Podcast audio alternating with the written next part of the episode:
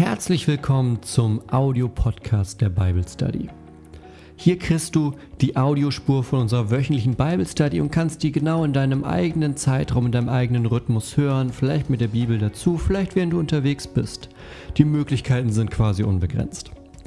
Die komplette Experience für das Ganze, die kriegst du immer Mittwochabends um 19.30 Uhr auf meinem YouTube-Kanal. Den Link packe ich dir mit in die Beschreibung. Da gibt es das ganze Ding dann mit Bild, mit Bibeltext auf deinem Gerät und mit der Fragerunde und allem drum und dran. Ich hoffe, dass dir die Bible Study als Podcast auch ein Segen ist, dir hilft und ich freue mich, wenn du mal vorbeischaust auf www.pastorgunnar.de. Und jetzt viel Spaß bei der heutigen Folge.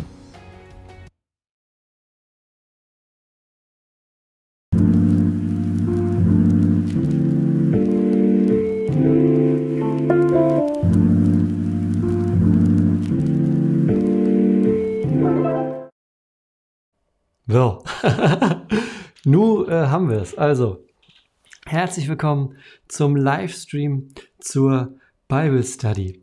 Eine große Frage beschäftigt uns hier jetzt in den nächsten Wochen, Monaten, vermutlich Monaten, nämlich die Frage, wer ist eigentlich Jesus?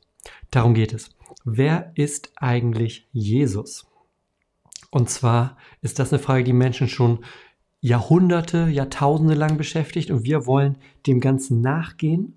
Und zwar wollen wir das tun, indem wir uns einen der Texte angucken, der diese Frage beantwortet, der diese Frage nicht, ja, nicht nur auch erstmal stellt und dann beantwortet, wer ist eigentlich Jesus.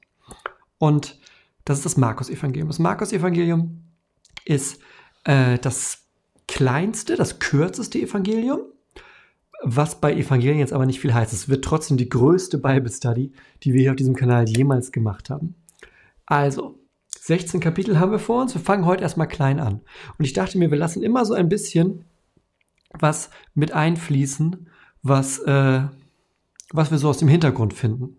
Und heute habe ich ein, klein, ein kleines Stück aus die, äh, einem geschichtlichen Text. Und zwar ist das ähm, die Notiz des Papias, heißt das auch ganz oft. Das bedeutet eigentlich nichts anderes. Das gibt einen Mann, der heißt Papias. Und dieser Papias, der ähm, war ein Bischof. Und der hat äh, so ein bisschen, äh, so ein bisschen geforscht auf die in, die in der frühen Geschichte. Und er war aber gar nicht so weit entfernt. Papias selber war ähm, so ja, 120, 30er Jahre nach Christus, also im Anfang des zweiten Jahrhunderts hat er die Sachen aufgeschrieben. Und er hat auch zu Markus was aufgeschrieben. Pass mal auf, was er da aufgeschrieben hat. Markus hat die Worte und Taten des Herrn, an der sich als Dolmetscher des Petrus erinnerte, genau, allerdings nicht der Reihe nach, aufgeschrieben. Denn er hatte den Herrn nicht gehört und begleitet. Wohl aber folgte er später, wie gesagt, dem Petrus, welcher seine Lehrvorträge nach den Bedürfnissen einrichtete nicht aber so, dass eine zusammenhängende Darstellung der Reden des Herrn gegeben hätte. Es ist daher keineswegs ein Fehler des Markus, wenn er einiges so aufzeichnete, wie es ihm das Gedächtnis eingab. Denn für eines trug er Sorge, nichts von dem, was er gehört hatte, auszulassen oder sich im Bericht einer, einer muss da stehen, einer Lüge schuldig zu machen. Er hat sich keinen Lügen schuldig gemacht.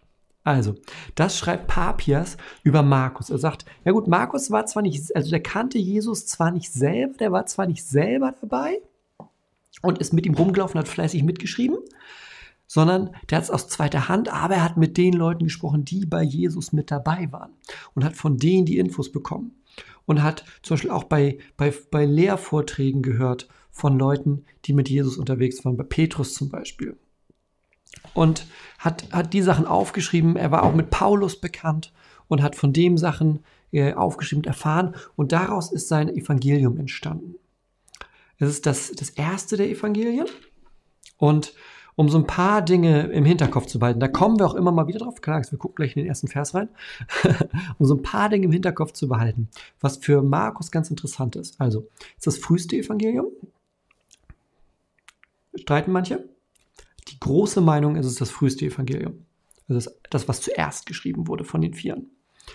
Ähm, der Markus, der ähm, war ein Judenchrist, also er kommt aus dem Judentum zum Christentum. Wenn ich diese ganze Verbindung mit Judentum, Heiden, Judenchrist, Heidenchrist und so weiter und so weiter ähm, wenn du da Fragen hast, schau mal in die Bible Study zum Galaterbrief. Da ist das nämlich ganz, ganz oft Thema. Gerade in den ersten Folgen. Er hatte aber eine Verbindung nach Rom. Und das ist ganz interessant. Ähm, er wird in den Evangelien nämlich auch äh, manchmal als Johannes Markus erwähnt. Also Johannes ist ja die lateinische Form von Johannan, also eigentlich ein hebräischer Name. Markus ist aber auf jeden Fall ein lateinischer Name. Das heißt, wir haben hier jemanden, der aus dem Judentum kommt, aber eine Verbindung ähm, zum, zu, dem, zu, den Römern hat. Ähm, aus der Apostelgeschichte 12 wissen wir, dass seine Familie nicht ganz arm war. Es gibt ein großes Haus, in dem sich ähm, viele der frühen Gemeinde treffen konnten. Und er war auf den Missionsreisen dabei. Er war zum Beispiel auf der ersten Missionsreise Paulus und Barnabas mit dabei und wird als ähm, Mitarbeiter erwähnt, zum Beispiel von Paulus im Kolosserbrief, im zweiten Timotheusbrief, im Philemonbrief. Und er wird sehr, sehr positiv erwähnt. Das heißt, Markus, ähm, es gibt so eine Phase im Leben von Paulus, wo er sagt, alle, die mir mal was bedeutet haben, alle, denen ich was mal ähm, bedeutet habe, die haben mich sitzen lassen, alle weg, haben mich alle, haben mich alle hängen lassen. Außer Markus, sagte er. Außer Markus. also, und dieser Markus, der ein guter Freund von Paulus war, der viel von ihm gelernt hat über das, was Jesus betrifft, auch über natürlich die Frage, wer ist eigentlich Jesus? Der hat 16 Kapitel Evangelium aufgeschrieben und die schauen wir uns heute an. Ich trinke einen Schluck und dann starten wir.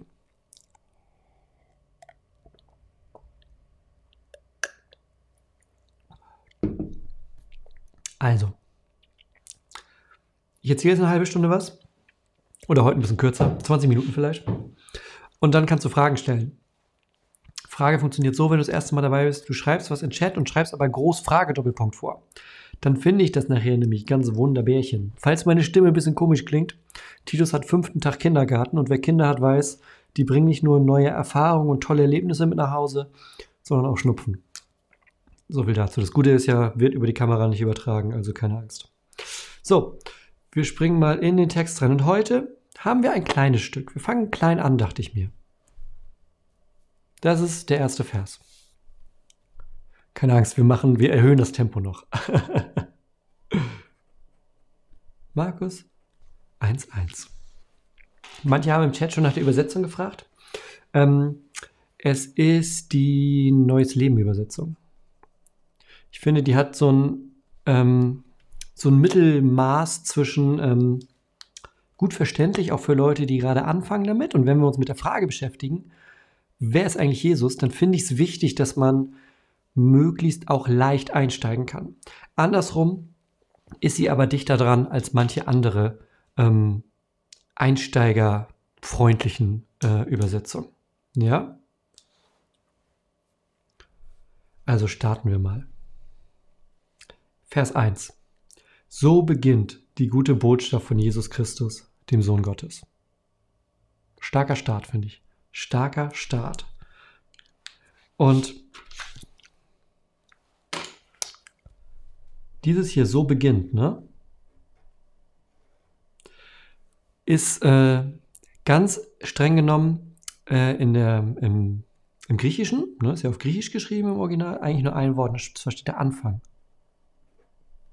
quasi Anfang ist so das erste Wort. Wir machen da manche Übersetzung so beginnt. Ähm, bei zum Beispiel mh, hm, Luther übersetzt, das ist der Anfang oder dies ist der Anfang. Unterschiedlich. Ähm, manche sind auch sehr viel freier, was aber in diesem so beginnt und auch in diesem äh, am Anfang ist oder das ist der Anfang von mitschwingt, ist ja eigentlich, wenn man, ich muss mit der Kamera mal ein bisschen dichter ran, damit ihr, äh, äh, so sieht man es, glaube ich, besser, ne? Genau.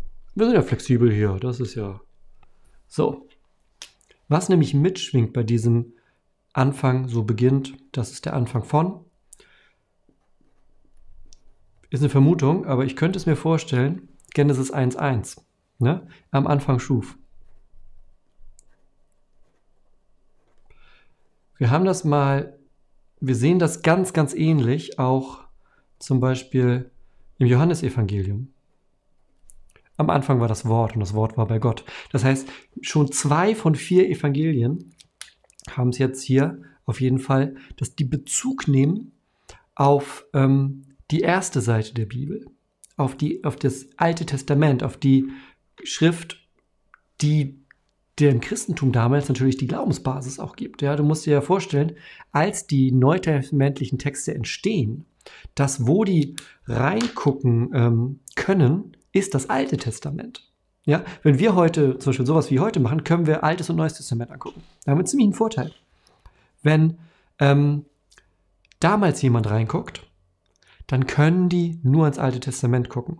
Und gerade die erste Seite, der Anfang dieser, dieser, der erste Vers des Alten Testaments, das haben die in Fleisch und Blut. Und wenn Markus wirklich als, als jemand, der aus dem Judentum kommt, als Judenchrist, der weiß, was er tut, wenn er seinen Text damit anfängt, so beginnt oder anfangt. Denn im Hebräischen ist es auch nur ein Wort. Also ne, was im Griechischen hier mit einem Wort anfangen, ist im Hebräischen auch ein Wort.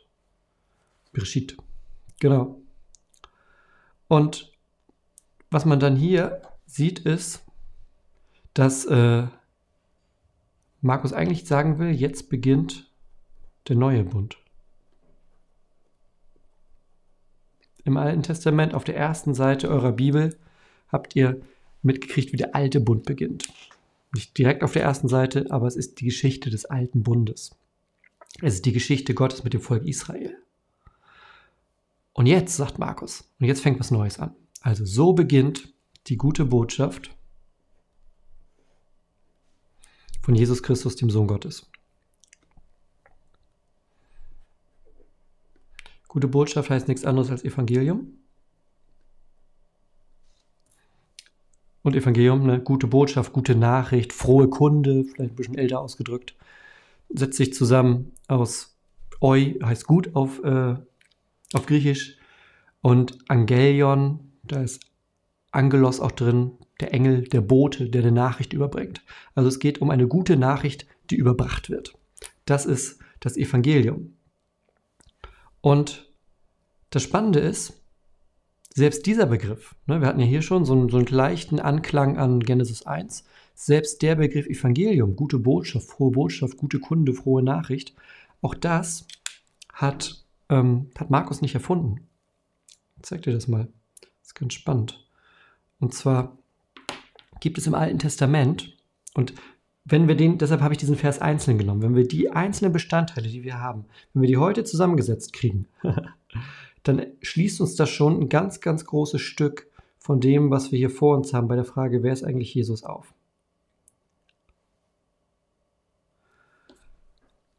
Und zwar kann man hier mal nach Jesaja gucken. Jesaja 52,7. Ich lese das mal vor, ich habe das hier nicht. Ähm, habe das hier nicht als, als Text da. Also auf, auf Schirm, auf, auf Schirm, auf Computer. Jesaja 7, äh, Jesaja 52, Vers 7. Was für ein herrlicher Augenblick, wenn ein Bote über die Berge kommt, der eine gute Nachricht bringt. Er eilt herbei und ruft der Stadt auf dem Berg Zion zu, jetzt ist Friede, die Rettung ist da. Jerusalem, dein Gott herrscht als König. Das ist somit das erste Aufkommen von Evangelium im Sinne von gute Botschaft, frohe Botschaft, gute Nachricht. Das Wort wurde auch in der Umwelt damals benutzt. Römische Kaiser konnten sagen, ähm, wir verteilen das Evangelium in der ganzen Welt. Natürlich haben die nicht Jesus gemeint, sondern die haben gemeint, hey, die römische Staat kommt, alles wird gut. was hier gemeint ist, natürlich was anderes. Okay, die gute Botschaft wovon? Von Jesus. Die gute Botschaft ist eine Person. Die Botschaft ist nicht nur der Inhalt. Häufig ist es ja heute so, die Botschaft, wenn man sagt, okay, da hat mir jemand eine Botschaft überbracht, dann denkt man, okay, der hat vielleicht, der hat mir einen Satz gesagt, der hat mir was erzählt, der hat mir eine, eine WhatsApp geschickt oder so. Eine Botschaft zu überbringen ist heute ganz klassisch, da geht es um den Inhalt, der Text ja, oder die Information. Muss ja nicht mal streng genommen der Text sein. Wenn du jemanden fragst, also ne, wenn du erzählst, ja, der hat mir eine Botschaft überbracht, dann ist der andere im Normalfall damit zufrieden, wenn du ihm zusammenfasst, worum es geht. Du musst den Wortlaut nicht wiedergeben. Die Botschaft ist in unserem Sprachgebrauch heute der Inhalt. Wenn Markus hier sagt, so beginnt die gute Botschaft von Jesus Christus, dem Sohn Gottes, dann ist die Botschaft gleichzeitig auch die Person. Das heißt, die Botschaft ist nicht nur das, was er über Jesus erzählt, sondern Jesus selbst ist die Botschaft. Ne, du erinnerst dich an das, was wir eben in Jesaja gelesen haben. Der Bote, der kommt und sagt, Friede, das Heil kommt, Rettung ist nahe, Jerusalem oder Zion, dein Gott herrscht als König. Und wer ist dieser Jesus? Das ist der Christus. Das ist der Messias.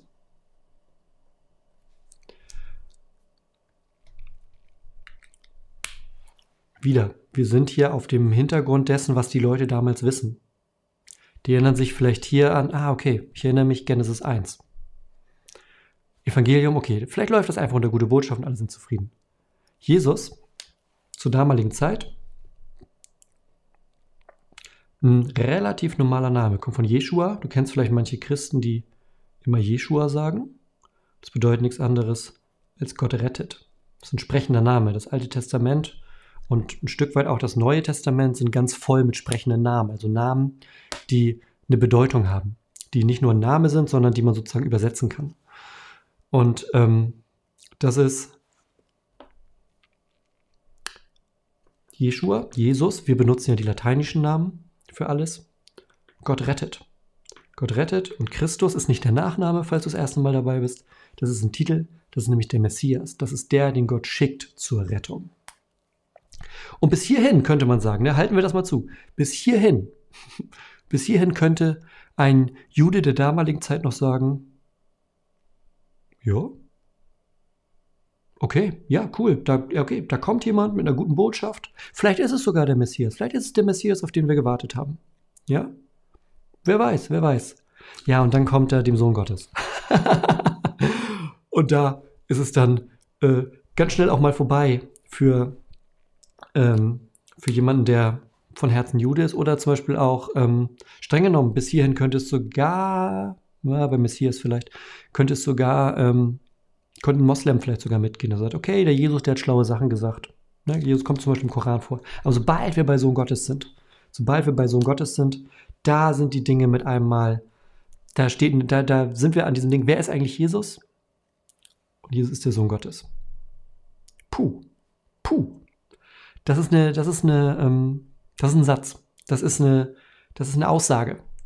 Das ist mehr als eine gute Botschaft, ist auf einmal nicht irgendwie ein Tipp zum Leben. Ne? Und Jesus, Gott rettet, ja gut, er heißt halt Jesus wie, wie ein paar andere. Ja? Also das sind alles Dinge, die okay sind, auch für die damaligen Ohren. Und dann heißt es, und er ist der Sohn Gottes. Also wenn wir das mal hier so zusammenfassen, die, die Schlagworte aus unserem ersten Vers, dann haben wir, es fängt was Neues an. Das, was neu anfängt, ist die frohe Botschaft. Die ist natürlich, hängt die an Jesus. Das ist der Messias, auf den wir gewartet haben. Und er ist der Sohn Gottes. Im ersten Vers, im ersten Satz des Evangeliums, da haben wir schon so viel drin über das, wer ist eigentlich Jesus? Wer ist Jesus? Er ist ein neuer Anfang. Er bringt die frohe Botschaft als Bote und als Inhalt. Er rettet. In ihm erfüllt sich Gottes Plan. Und er ist der Sohn Gottes. Trinität, da kommen wir ein andermal noch zu. Kommen, äh, es gibt, äh, wir kommen auch zu, dauert gar nicht mehr so lange. Ich glaube, übernächstes, ja, übernächstes Mal kommen wir schon zur Trinität. Ähm, und dieses Sohn Gottes, da kannst du mal, vielleicht ist es eine kleine Aufgabe über die ganze Study. Ähm, und Sohn Gottes, dass er so genannt wird, passiert, wenn ich das im Kopf gerade richtig überschlage, viermal bei Markus. Das passiert hier im ersten Vers, dann passiert es als nächstes bei der Taufe, dann beim Petrusbekenntnis.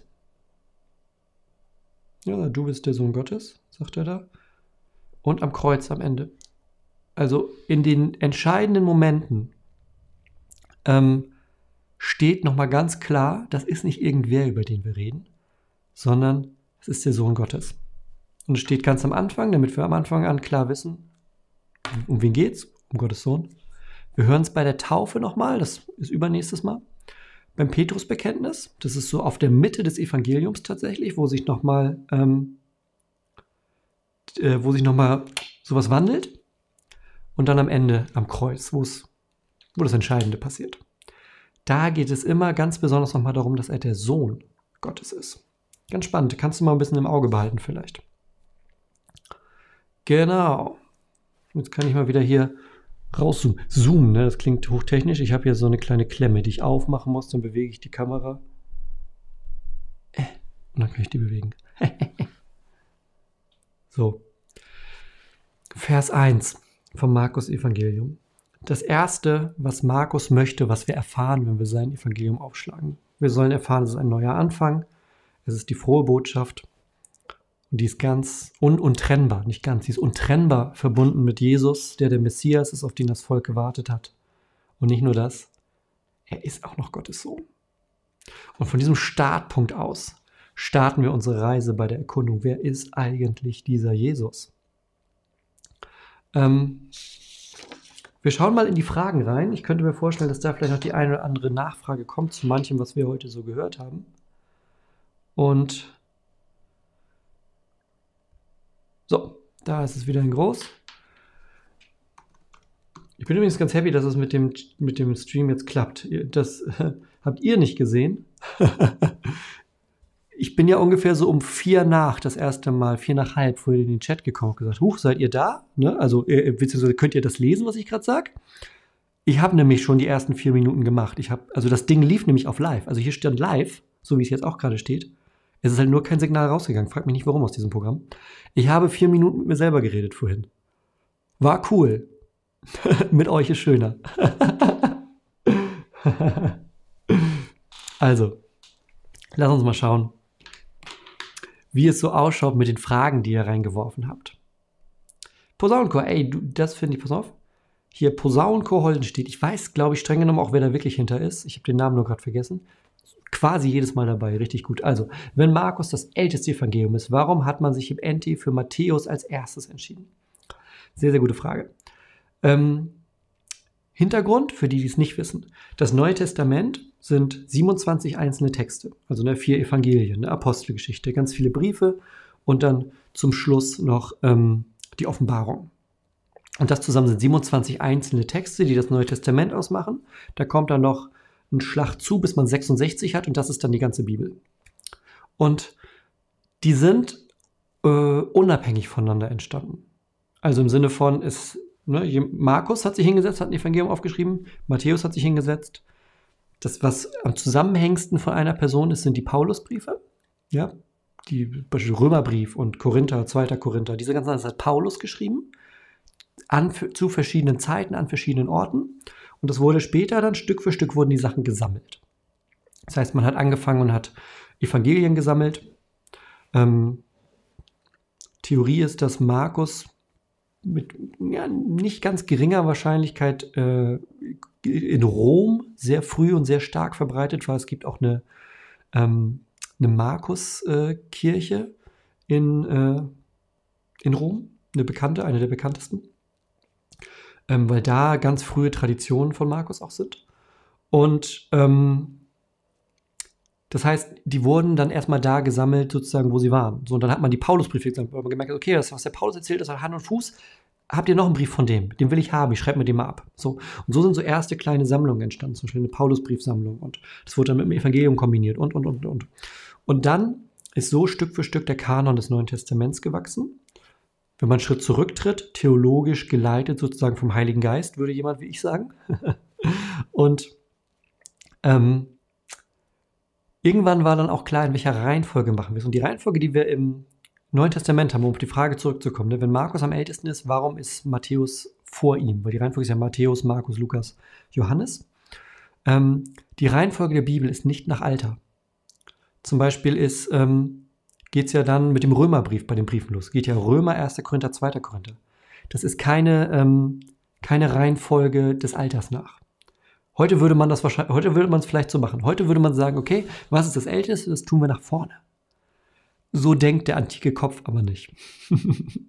ja, also das ist für den ist es kein Argument. Das ist älter, also setze ich es nach vorne. Ja? Also, dass die Evangelien vorne stehen, das macht schon Sinn. Dann die Apostelgeschichte, dann die Briefe. Wobei, streng genommen, müssten dann die Briefe ganz vorne stehen, weil die Briefe, Teile der äh, die Paulusbriefe wurden vor den Evangelien geschrieben. Also von daher, dieses, die Reihenfolge ergibt sich in der Bibel nicht aus dem Alter der einzelnen Texte. Ich kann mal beim nächsten Mal was dazu erzählen, warum man sich für Matthäus entschieden hat. Nehmen wir das mal mit.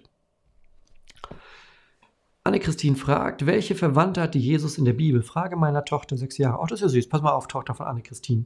Moment, sechs Jahre und noch wach? No. Ja, okay. Okay. Okay. Also, ähm, es gibt, Markus 6 müsste das sein. Lass mich das einmal für dich nachgucken. Mhm. Also, wenn man Markus 6 aufschlägt, kommen wir auch irgendwann noch hin. Und ganz am Anfang vom Kapitel, da ist Jesus in Nazareth unterwegs. Da ist er ja aufgewachsen. Und die Leute erkennen ihn wieder. Und dann sagen die, ähm, wie ist sowas nur möglich? Woher hat er diese Weisheit? Wie können solche Wunder durch ihn geschehen? Und die wundern sich, was Jesus da auf einmal kann. Die kennen den halt noch, als er so groß war. Er ist doch der Zimmermann, Marias Sohn. So Maria und Josef, das kennen wir schon. Wir kennen seine Brüder Jakobus, das ist ähm, Joses, Judas und Simon. Und auch seine Schwestern leben hier bei uns. Das heißt, die haben wir schon mal. Wir haben äh, vier Brüder plus Schwestern. Damals äh, war es nicht unbedingt üblich, in solchen Fällen die Schwestern auch mit Namen zu nennen, also Schwestern, mehr als eine. Und dabei handelt es sich dann um die leiblichen Kinder von ähm, Maria und Josef. Also ne, Maria ist ja die Mutter, aber Josef ist ja nicht der Vater. So. Und ähm, das sind streng genommen dann die Halbgeschwister von Jesus. Ähm, es gibt noch einen Cousin. Das ist Johannes der Täufer. Wenn du dir den Anfang vom Lukas-Evangelium durchliest, also in Lukas 2 ist ja die Weihnachtsgeschichte, wie wir die kennen, mit dem Stall und so, ähm, mit der Krippe. Und im Kapitel 1, also vor Weihnachten sozusagen, da ist die Vorgeschichte, wie Maria erfährt, dass sie schwanger ist und parallel erfährt die Mutter von Johannes, dem Täufer, dass sie schwanger ist, Elisabeth. Und die beiden treffen sich, unterhalten sich und die beiden sind Cousins. Johannes und Jesus. Sind die dann Halbcousins? Nee, die Mutter ist ja. Nee, die Mütter sind Schwestern. Das heißt, wer der Vater ist in dem Moment egal. Nee, die sind echte Cousins. Okay. Also, Tochter von Anne-Christine, ich hoffe, das hat dir geholfen. Tim fragt, gibt es unterschiedliche, in Klammern wissenschaftliche Auffassungen davon, welches Evangelium älter ist? In der Luther 21, Thompson steht bei Matthäus 50 bis 60 nach, auf Aramäisch ab 45 und bei Markus 66, 67. Ähm, da gibt es unterschiedliche Auffassungen. Also Markus 66, 67 würde ich mitgehen. Ähm, Matthäus so früh nicht. Das Problem bei Matthäus ist, dieses auf Aramäisch ab 45, das kann dir niemand zeigen. Also ähm, man macht diese Rekonstruktion bei Matthäus, dass man sagt, okay, der hat vielleicht aramäische, ähm, ein aramäisches Vorexemplar. Also die Idee dahinter ist, dass das Markus, äh, das Matthäus-Evangelium zuerst auf Aramäisch geschrieben wurde. Wenn du sagst, hä? Aramäisch ist ein Dialekt des Hebräischen. Und ähm, dann wurde es ins Griechische übersetzt, meint diese Theorie. Kommt eigentlich daher einfach, dass Matthäus der ist, der am stärksten im Judentum verwurzelt ist. Der greift, am, der zitiert zum Beispiel am laufenden Band, musste mal die Weihnachtsgeschichte durchlesen bei ihm. Am laufenden Band geht es bei ihm darum, Prophet so und so hat ja gesagt und deshalb ist das jetzt so und so. Und das und das passierte, weil Prophet so und so ja mal gesagt hat. Das heißt, der, der lebt richtig im Alten Testament. Und da gibt es dann eben die Theorie, dass er zuerst auf Aramäisch geschrieben hat. Ähm, vom Griechischen her ist es aber nicht zwingend. Ähm, nicht zwingend sozusagen. Also wenn man sein Griechisch liest, dann würde man nicht automatisch auf die Idee kommen, ah, das hat er ja übersetzt. Das ist ja nur so Übersetzungsgriechisch oder so, sonst ist ganz normales Griechisch zur damaligen Zeit. Also kein Hochgriechisch, das ist nicht Platon oder so. Ähm, aber ja, ja und es gibt ähm, unterschiedliche, unterschiedliche ähm, Datierungen. Eine sehr verbreitete, die du zum Beispiel an der Uni kennenlernen würdest, ist, dass ähm, Markus das erste ist, aber erst nach um, um 70 rum, 70, 71. Und dann um 80 rum, ja, Matthäus und Lukas. Und um 90 bis 100 erst Johannes. Ähm, und bei der Reihenfolge würde ich bleiben, aber alles früher. Genau. Tamara fragt, verstehe ich das richtig? Die Juden lehren, lehnen generell ab, dass der Messias schon da war. Äh, ja, jein, ja, ja, jein, ja. ähm, also, prinzipiell wartet das Judentum, das orthodoxe Judentum auf den Messias. Der Messias, also theoretisch das, was wir im Neuen Testament haben, dass wir sagen, der Messias, das ist Jesus, der ist gekommen, die Ankündigungen sind erfüllt. Ähm, das ist im Judentum nicht so. Die sagen, nee, wir warten auf den noch.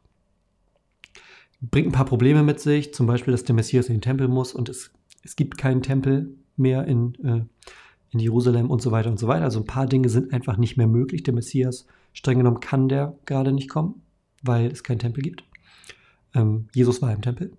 Und ähm, dann hat man aber so ganz, so ein bisschen, du hast Splittergruppen, aber deshalb, also deshalb sage ich generell, lehnen die ab, dass der Messias ähm, schon da war. Nun ist es aber so, dass es immer wieder Splittergruppen gibt, die natürlich dann eine Person als Messias äh, betiteln oder so. Es gab es die ganze Geschichte hindurch, aber da ist nie was Großes draus geworden, weil der Messias schon da war in Jesus.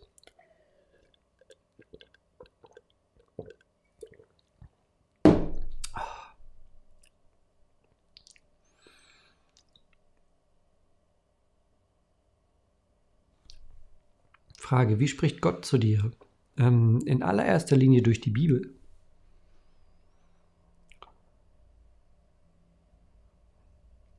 Ah, hier ist noch so eine Folgefrage zu dem, was wir eben hatten. Ist was dran, dass Matthäus und Markus voneinander abgeschrieben haben? Also, es gibt, das ist so vor 150, wenn ich mich nicht ganz täusche, Jahren in, in der ganzen Breite sozusagen publiziert worden. Das nennt sich Zwei-Quellen-Theorie. Die besagt, dass es mh, mm, eine Spruchquelle gibt. Also wir sind jetzt hier so in, in ich mache es auch ganz kurz, wir sind jetzt hier in so Punkten, die für den alltäglichen Glauben irrelevant sind.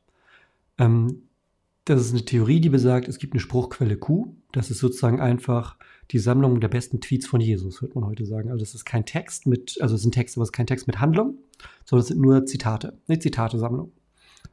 Und ähm, die haben wir aber nicht. Die hat nie jemand gesehen, die gibt es nicht, die kannst du in keinem Museum sehen, du hast keine Fragmente davon, du hast nichts davon. So, aber vor 150 Jahren haben Leute gedacht, Moment mal, wäre doch eigentlich ganz cool, wenn es die gäbe. Und haben dann daraus eine Theorie konstruiert, die sagt, es gibt Matthäus äh, und es gibt Markus und es gibt Lukas. Johannes ist immer extra.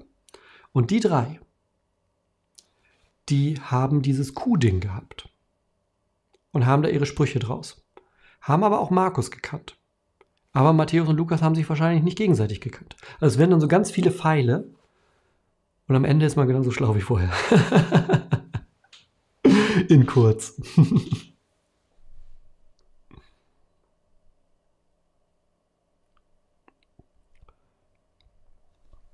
Warum haben die meisten Juden Jesus nach all seinen Wundern nicht als Gottes Sohn anerkannt? Das ist eine sehr, sehr coole Frage und da würde ich sagen, stellen wir die ein bisschen nach hinten, weil das ist ein Thema, wenn wir uns mit der Frage beschäftigen, wer ist Jesus, wird uns das noch ganz, ganz oft begegnen, weil genau diese Situation, ähm, die werden wir treffen während dieser Bible Study, wo Menschen bei einem Wunder quasi daneben stehen und danach sagen, was fällt ihm ein, steinigt ihn. also, nimm das mal mit, die Frage. Ja, äh, die werden wir nämlich in, in einer Study-Einheit nochmal in groß angucken.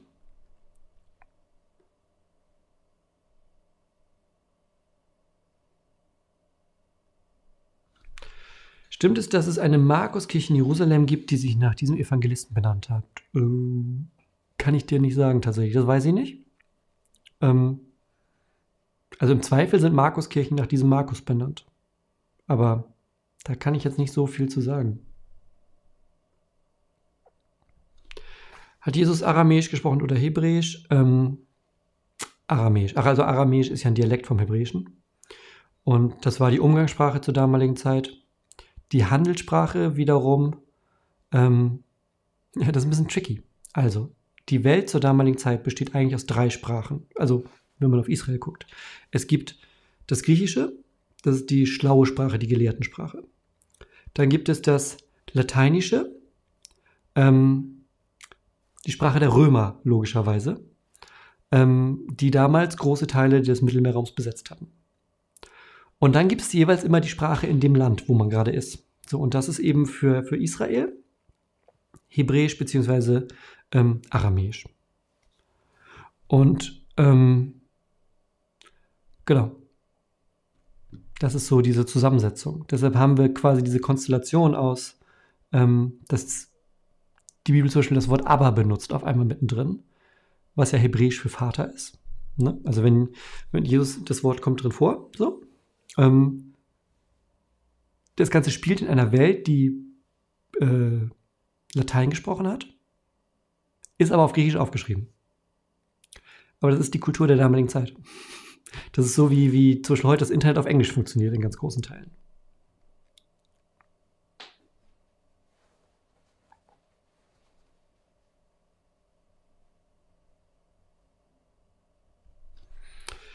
Was weißt du über die Vorwürfe, dass die Bibel was hinzugefügt wurde, um die Trinität zu stützen? Ich habe gehört, dass manche Bibeln das mitdrucken, aber es markieren mit umstritten.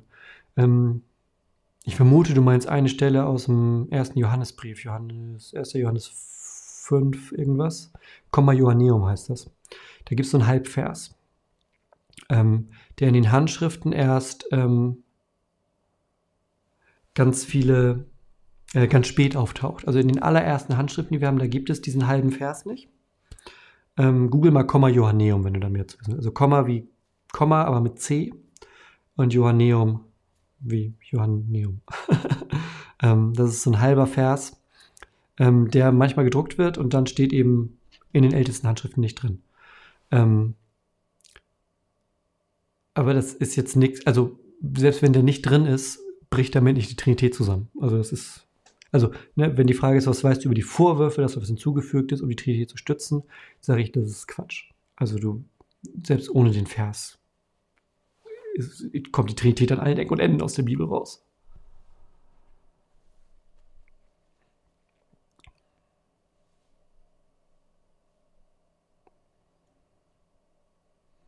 So.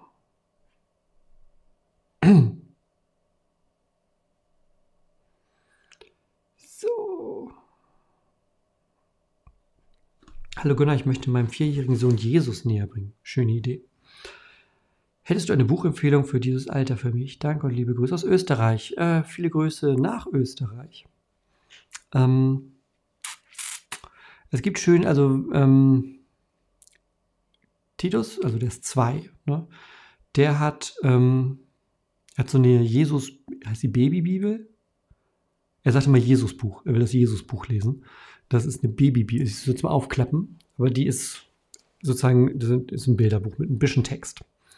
Ähm, und es gibt dann so zwei äh, oder so, es gibt so ein paar sehr gute Kinderbibeln, die ich empfehle. Das eine ist die Gott hat dich lieb Bibel. Ich glaube, die ist sogar verlinkt unter meinen Videos normalerweise. Ich weiß nicht, ob unter diesem hier, weil das hier ein Stream ist, aber musst du mal mit irgendeinem anderen gucken. Ähm, und da gibt es auch ein Andachtenbuch für, von Ich bin immer bei dir heißt das, oder Ich bin bei dir.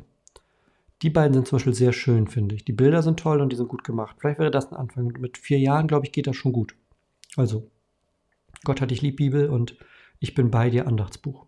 Vielleicht, vielleicht damit starten.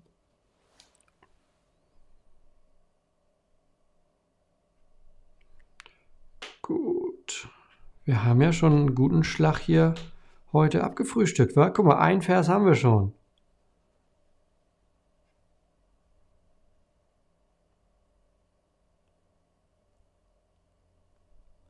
Das ist doch schon mal sehr gut.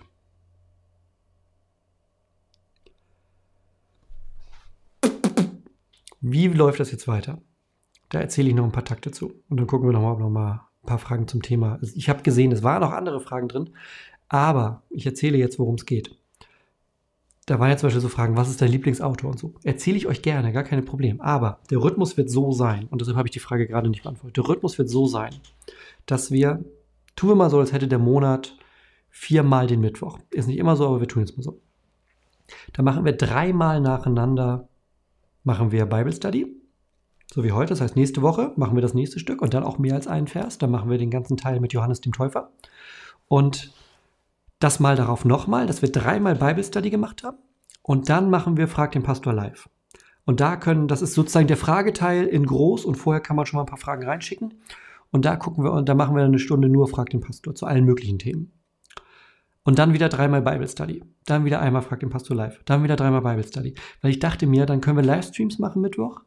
Aber ähm, es ist ein bisschen aufgelockert durch die Frag den Pastor Runden. Und wir können uns bei den, ähm, bei den Studies tatsächlich auf die Fragen zum Text konzentrieren. Weil das finde ich immer das Schönste. Ich beantworte auch total gerne andere Fragen. Ähm, aber ähm, die nehme ich damit so ein bisschen in die Frag den Pastor Runden rein. Weil die sind dann komplett sozusagen, da ist alles Mögliche drin. Und hier versuchen wir dann eher so ein bisschen an dem Text des Tages zu bleiben oder bei Markus allgemein, so, so wie heute. So, ne? Und deshalb suche ich so ein bisschen tatsächlich bei den Fragen auch aus. Okay, da guck mal. da haben wir doch schon mal ein bisschen, bisschen was gesammelt.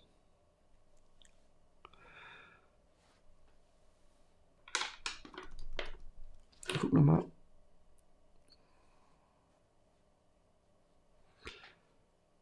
Sehr schön, sehr schön.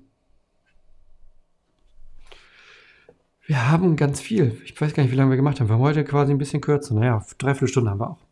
Ähm, ich werde nach auf jeden Fall mal rausfinden morgen, was mit dem Streaming-Programm los ist. Aber wir haben das raus. Zwei Sachen noch. Morgen kommt ein neuer Newsletter. Wenn du noch nicht angemeldet bist, ähm, gerne anmelden. Äh, Slow Soul heißt der und da geht es so um alles thematisch, ähm, tatsächlich ganz, ganz, ganz praktische Geschichte eigentlich sozusagen. Wie kann man in einer Welt, die immer schneller, immer lauter, immer mehr wird, wie kann man darauf achten, dass die eigene Seele nicht dabei kaputt geht? Wie kann man ein bisschen Langsamkeit, ein bisschen Ruhe, Frieden in die Seele bringen? Und ich meine, ist nicht irgendwie spirituell, sondern ich meine Jesus, ne? So. Und das, äh, wenn du noch nicht angemeldet bist, herzliche Einladung dazu. Link ist hier ähm, unter dem Video oder einfach auf pastorgunnar.de gehen und da kannst du dich auch für Newsletter eintragen. Da kommt morgen einer raus, morgen Mittag oder so. Und ansonsten freue ich mich total, wenn du nächste Woche wieder mit am Start bist, wenn es darum geht, wer ist eigentlich Jesus? Das hier war jetzt die erste Folge dazu. Die kannst du gerne, das würde mich wirklich freuen. Also ich, ich fühle mich immer so ein bisschen schlecht, wenn ich Leuten so das jetzt hier so aufquatsche, ne? aber in der Internetwelt, da hilft das wirklich total, wenn du Videos likest, wenn du einen Kommentar drunter schreibst, weil dann merkt YouTube, hey, hier ist was los. Und dann taucht das bei Leuten auf, die auf der Suche sind. Und wenn wir mit der Frage unterwegs sind, wer ist eigentlich Jesus, dann will ich natürlich, dass das bei Leuten dann auf YouTube auf der ersten Seite durch den Algorithmus auftaucht, die sich damit beschäftigen, weil dann merken die vielleicht, hey krass, das macht einen Unterschied in meinem Leben. Also würde mich freuen, wenn du das unterstützt durch Kommentar, durch einen Daumen hoch oder tatsächlich einfach eine erste Folge, guter Neuanfang. Schick das an Leute, die du kennst. Teil das auf deinen Social Media Kanälen, teil es auf deiner Facebook-Seite dieses Video. Was auch immer, wo du sagst, hey, coole Sache, ich unterstütze das Ganze, dann, dann mach das doch. Das würde mich auf jeden Fall total freuen. Hier kann man es auch nochmal sehen aufgeschrieben, extra für dich, wenn du mir helfen möchtest. genau. Auch Teil der Study ist immer, dass wir ein kleines Gebet am Ende sprechen, weil wir uns damit nämlich immer wieder klar machen, einmal ist Bible Study, wenn wir das hier so machen, nicht irgendwie nur so ein Hobby und nett und so, sondern das ist was, was wir mit Gott zusammentun. Das ist was, was tief geht. Das ist was, was die, was die Seele, was unser Herz betrifft. Und gleichzeitig, ähm, und das ist mir tatsächlich auch wichtig, wir brauchen Gott, um da durchzudringen. Ich weiß nicht alle Antworten und ähm, ich tue auch nicht so. Und wenn ich manchmal versucht bin, es zu tun, dann ist ein Gebet auch immer gut, mich daran zu erinnern, Gunnar, auch du weißt nicht alle Antworten. Du bist ein Typ, der mit anderen Leuten hier gemeinsam in der Bibel liest und das ist was Gutes. Also, lass uns gemeinsam beten. Gott, ich danke dir für diese erste Bible Study und ich bete, dass du diese Frage, wer ist Jesus, nutzt und Menschen damit erreichst. Weil das ist eine Antwort, die wir in unserem Leben brauchen. Zu erfahren, wer Jesus ist, wer Jesus für mich ist. Was diese frohe Botschaft, dieses Evangelium für mich bedeutet. Das ist die Aufgabe unseres Lebens. Und ich bin ein bisschen aufgeregt, ich habe auch ein bisschen Angst, dass wir jetzt tatsächlich ein ganzes Evangelium durchgehen werden. Das ist so ein, so ein Riesenprojekt. Aber ich weiß, dass du dabei bist. Und ich bitte dich um deinen Geist für das, was wir hier tun, dass du bei uns bist, bei mir, bei jedem anderen, der live dabei ist, der später dabei ist und dass du Segen schenkst, wenn wir uns auf die Suche machen nach dir und deinem Sohn. Schick uns dafür deinen Heiligen Geist, der uns führt. Im Namen Jesu. Wir beten gemeinsam. Vater unser im Himmel, geheiligt werde dein Name. Dein Reich komme, dein Wille geschehe, wie im Himmel, so auf Erden. Unser tägliches Brot gib uns heute und vergib uns unsere Schuld, wie auch wir vergeben unseren Schuldigern. Und führe uns nicht in Versuchung, sondern erlöse uns von dem Bösen. Denn dein ist das Reich und die Kraft und die Herrlichkeit in Ewigkeit. Amen und es segne und behüte dich, der allmächtige und barmherzige Gott, der Vater, der Sohn und der Heilige Geist. Amen. Ganz, ganz, ganz, ganz, ganz, ganz, ganz vielen Dank dir, dass du heute mit dabei warst. Ich freue mich auf jeden Fall, wenn wir uns nächste Woche wiedersehen. Dann nochmal mit Markus, das Mal darauf Markus und dann frag den Pastor. Und in der übernächsten Folge erkläre ich dann auch, wie du ähm, wie du Fragen loswerden kannst für Frag den Pastor. Gerne auch. Kannst du auf Insta folgen, da ist es auch immer relativ leicht. Und dann ähm, sehen wir uns. Und übrigens, ähm, das kann ich immer alles gar nicht so viel erwähnen, aber ich sehe ja im Chat euren Namen und ich freue mich immer bei so vielen Leuten, die äh, immer regelmäßig mit dabei sind. Also, das ist, ist fast, als würde man sich kennen. Ein bisschen kennt man sich. Ich danke euch auf jeden Fall. Also, habt einen schönen Abend und dann sehen wir uns beim nächsten Mal wieder. Ciao.